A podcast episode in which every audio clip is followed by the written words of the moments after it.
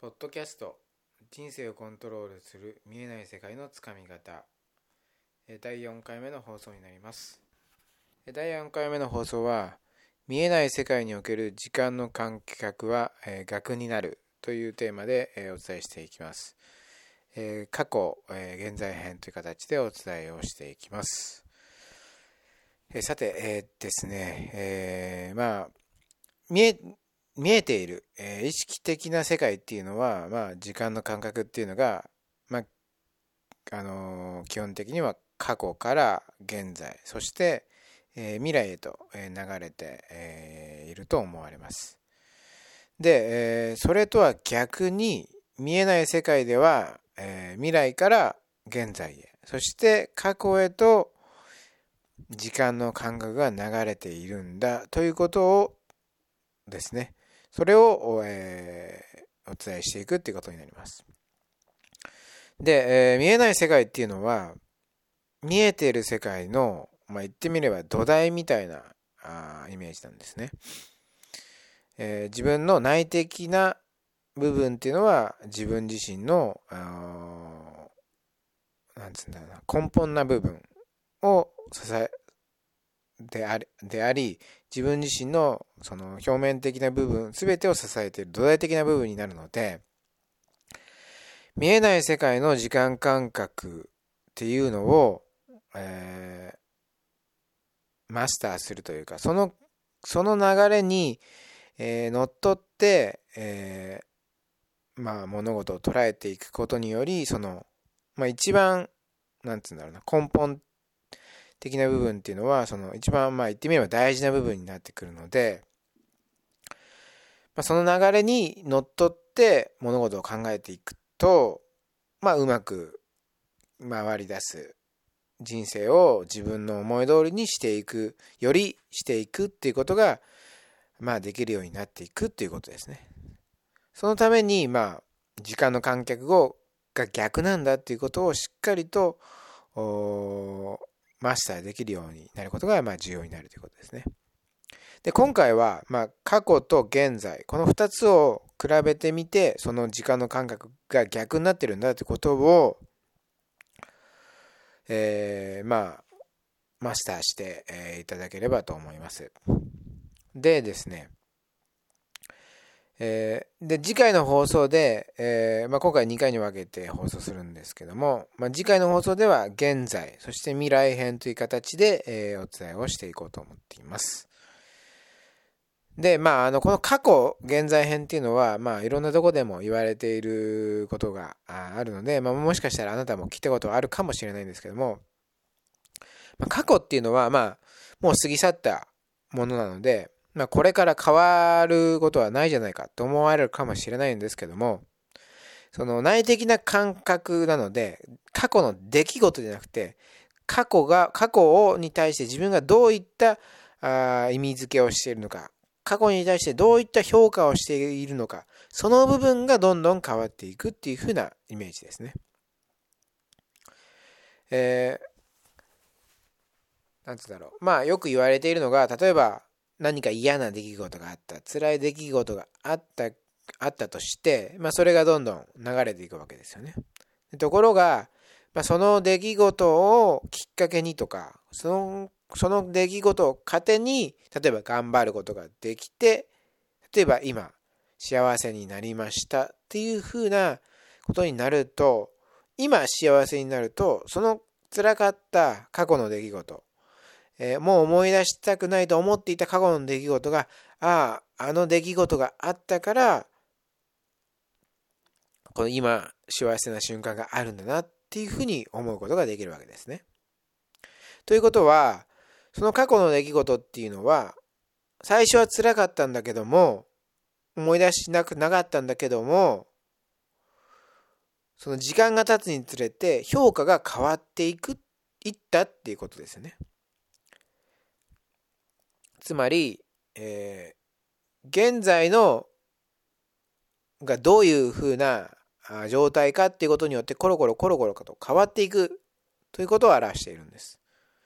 つまり現在の原因によって未来とあごめんなさいえっ、と現在の原因ということによって過去の結果、過去の評価、過去という評価という、まあ言ってみれば結果、結果が変わっていくっていうことです。つまり因果関係が原因は現在にあり、結果は過去にあるということですね。内的な感覚において、見えない感覚、見えない世界においての、その因果関係っていうのは、まあ、通常の因果関係とは逆になっているとは、まあ、その、一つの例としてこういうことが、まあ、挙げられるわけですね。これは逆もしっかりで、例えばいい出来事が起き起きましたと。まあ、よくある例として、まあ、あの宝くじ一等賞当たりましたと。で、すごい、その当たった瞬間は非常に嬉しいわけですよね。最高なわけですよね。ところが、その、当たったことをきっかけに、その、無駄遣いがかさみ、まあ仕事も辞めてしまい、えー、やがてその当たった宝くじのお金が全部なくなってしまって、で、もう、あのー、もう仕事もないので、もう、まあ、路頭に迷ってしまったみたいな、まあそんなような人生がおかしくなってしまったみたいな話を、まあ、よく聞きますけども、そういった、まあ、あのことでですね、よく言われますけども、まあ、それも同様の例ですよね。現在という、えー、原因がどんどんどんどんと変わっていくことによって、まあ、過去の評価よ本当は本来良かかった過去の評価がどんどんどんどん変わっていくっていうふうな、えー、ことになります。まあだからこの話をですね、まあその概念的なあもので捉えるのではなく、自分自身の一つの経験、何か、えー、ご自身であった一つの経験をもとに、あ、本当に過去の評価って変わっていくんだなっていうのを実感していくのがですね、まあ、あのこの時間の感覚は逆になっているんだっていうことを捉えていく上で一番重要になってきますので、まあ、ぜひですね、えー、ご自身の経験をもとに考えていただければと思います。で、この、えー、時間の感覚が逆に流れている、えー、過去、現在ということと比べて、えー、見て、えー、そこからですね、何が言えるかっていうと、えー、まあ、因果関係は現在にあるわけですから、原因はですね、現、え原因は過去ではなく現在にあるわけだから、過去こうだったから、現在はこうである。っていう風な因果関係は成り立たないっていうことです。つまり、過去全然ダメだったから、過去自分は幸せだったから、今、今も当然幸せにはなれない。今も当然良くはならないっていう風な、そういった因果関係は成り立っていかないってことです。逆はありえますよ。今、幸せじゃないから過去も幸せじゃない。今、すごいいいから過去も、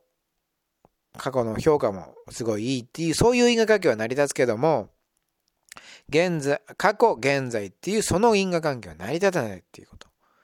ということは何かっていうと、まあ、過去は関係ないっていうふうな話になってくるわけですね。